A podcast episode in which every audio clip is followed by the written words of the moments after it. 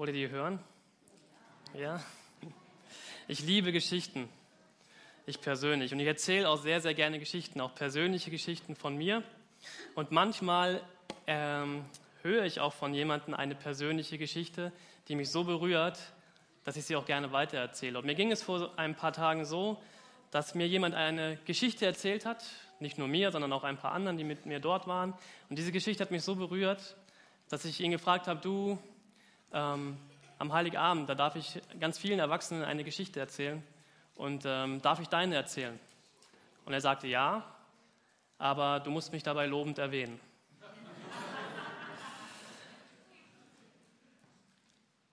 Und ich habe Ja gesagt und ich habe versprochen, dass ich ihn lobend erwähnen werde. Also hier die Geschichte von meinem Freund Frank, den ich sehr mag und der sehr nett ist, aber heute nicht hier ist. Also falls du zufällig hier sitzt und Frank heißt, dich meine ich nicht. Ich erzähle diese Geschichte von meinem Freund Frank, die er erzählt hat, und danach noch ein paar persönliche Worte von mir dazu. Frank hat darüber nachgedacht, ähm, warum wir dieses Lied immer wieder singen. Alle Jahre wieder kommt das Christuskind. Und er hat darüber nachgedacht, was dieser Text überhaupt bedeutet. Alle Jahre wieder kommt das Christuskind. Das Christuskind ist doch nur einmal gekommen, wenn wir daran glauben. In dieser Nacht in Bethlehem vor 2000 Jahren oder so. Warum sagen wir oder singen wir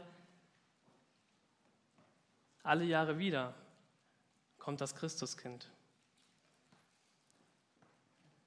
Und Frank erzählte, versuch dich an diese Situation zu erinnern, an eine Situation zu erinnern, wo du das Gefühl hattest, dass es nie wieder gut wird.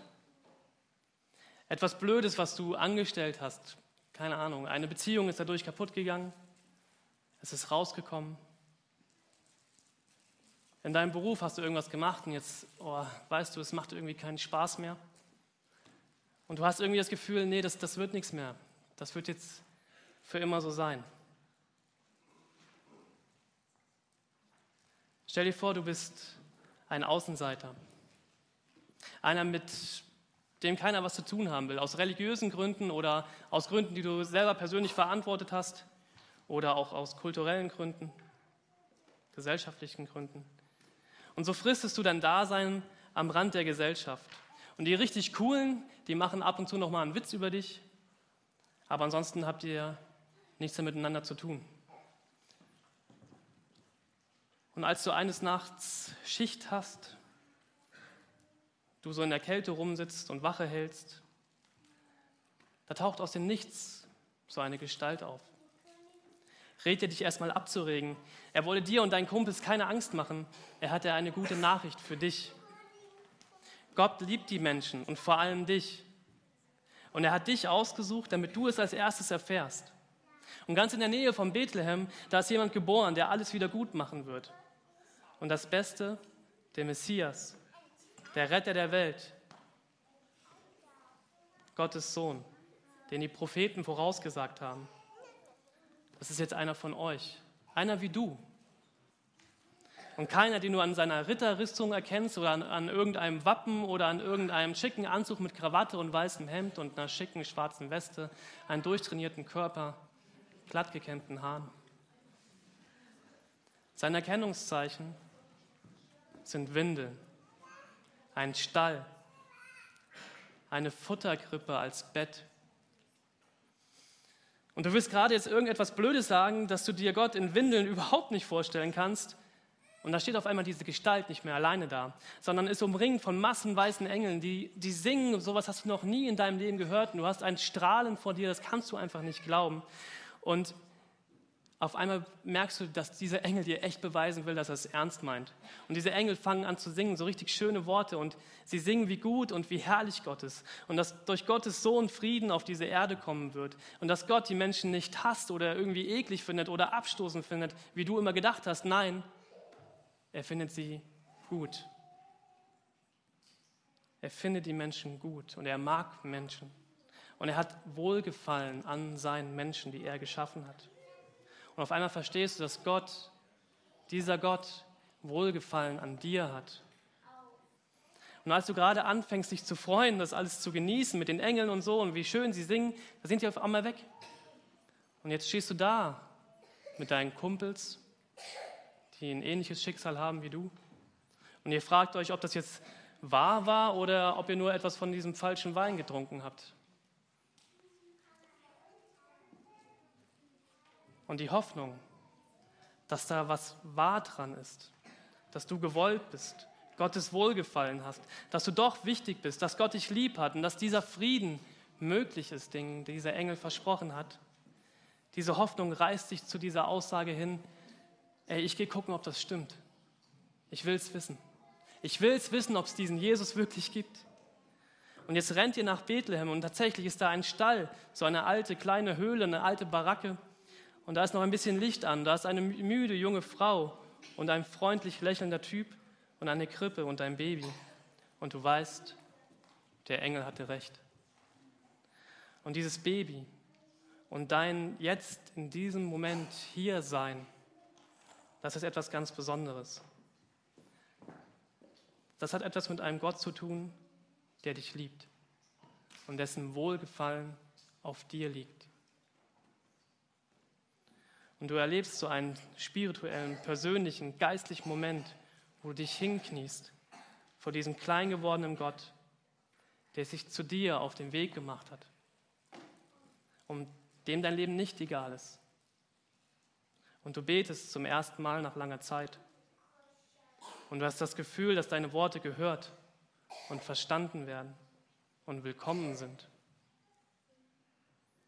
Und als du aufstehst nach dieser Gottbegegnung, da verlässt du den Stall ein bisschen größer, ein bisschen fröhlicher, ein bisschen mutiger und ein bisschen mehr geliebter, als du reingekommen bist. Ich bin davon absolut überzeugt, wenn Gott in deinem Leben auftaucht, dann verändert dich das und die anderen um dich herum. Und dann werdet ihr loslaufen und ihr erzählt von Gottes Liebe, von seinem Wohlgefallen über den Menschen und vom Frieden, den er sich für diese Welt wünscht und der kommen wird. Er hat es versprochen. Und Meister Eckhart sagte einmal, es wäre schade, wenn Jesus nur damals gekommen wäre und nicht heute.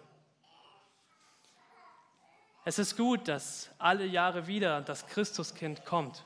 Es ist gut, dass wir uns alle Jahre wieder an dieses Christuskind erinnern. Und ich sage es jetzt mal von hier vorne, es ist gut, dass du heute hier bist. Es ist gut zu wissen, dass die Hoffnung vom Weihnachten auch in den schlimmsten Zeiten immer mal wieder Menschlichkeit aufblitzen lässt.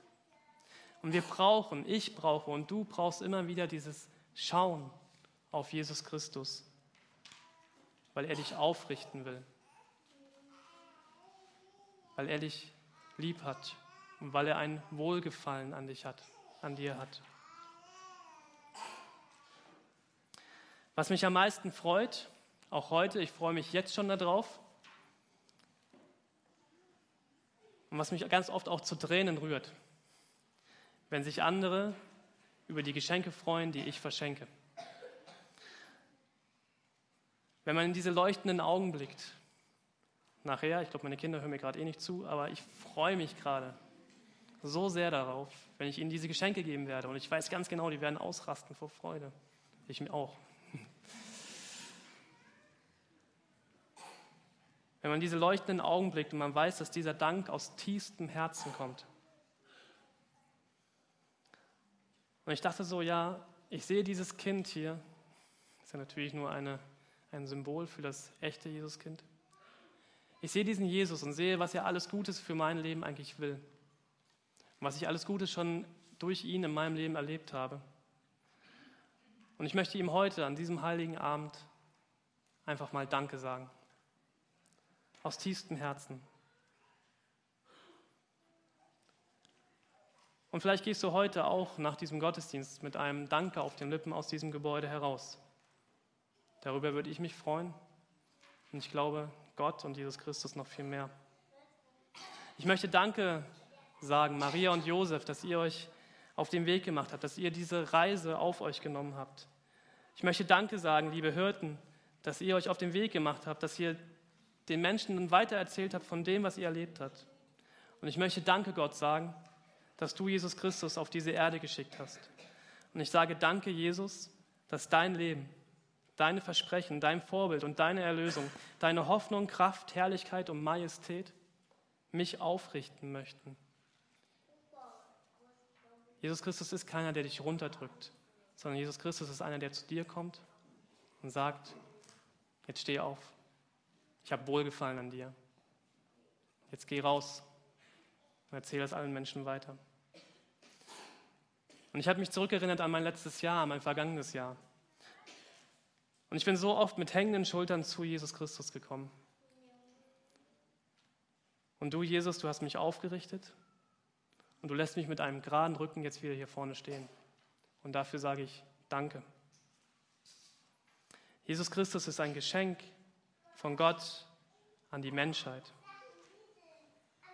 Und dieses Geschenk bringt und hinterlässt Frieden, auch für dein Leben, auch für deine Kämpfe, auch für dein Zurückgelassensein, egal was du heute mitgebracht hast. Und egal, wo du auch jetzt wieder hingehst nach diesem Gottesdienst. Es ist gut, dass du jetzt hier bist. Dieser Frieden, den ich suche, der mich aufrichtet, den diese Welt so sehr braucht, dieser Frieden fängt in meinem Herzen an, indem ich verstehe, was dieses Kind in diesen Windeln für mich bedeutet. Am heiligen Abend geht es, geht es um Jesus Christus. Und wir dürfen Danke sagen für dieses Geschenk, das Gott uns gemacht hat. Und wir dürfen auch sagen, Happy Birthday, Jesus Christus. Ich danke dir, Jesus Christus. Du bist der Einzige, dem dieses Lob und dieser Dank gebührt. Und genau das, diesen Dank und dieses, was, was mich so überwältigt, wenn ich an Heiligabend an diesen Jesus denke, das drückt ein Lied aus. Das ist kein Weihnachtslied, aber ich durfte es mir trotzdem wünschen und wir werden das jetzt gemeinsam singen. Und vorher lese ich uns noch ein abschließendes Zitat vor vom Meister Eckhart. Gott wird dann in uns geboren, wenn alle Kräfte unserer Seele, die vorher durch Gedanken, Bilder und was es auch sei, gebunden und gefangen waren, ledig und frei werden und in uns alle Absicht zum Schweigen kommt. Lass Gott in dir leben, indem du auf Jesus Christus schaust und verstehst, was dieses Kind in den Windeln wirklich für dich bedeutet. Amen.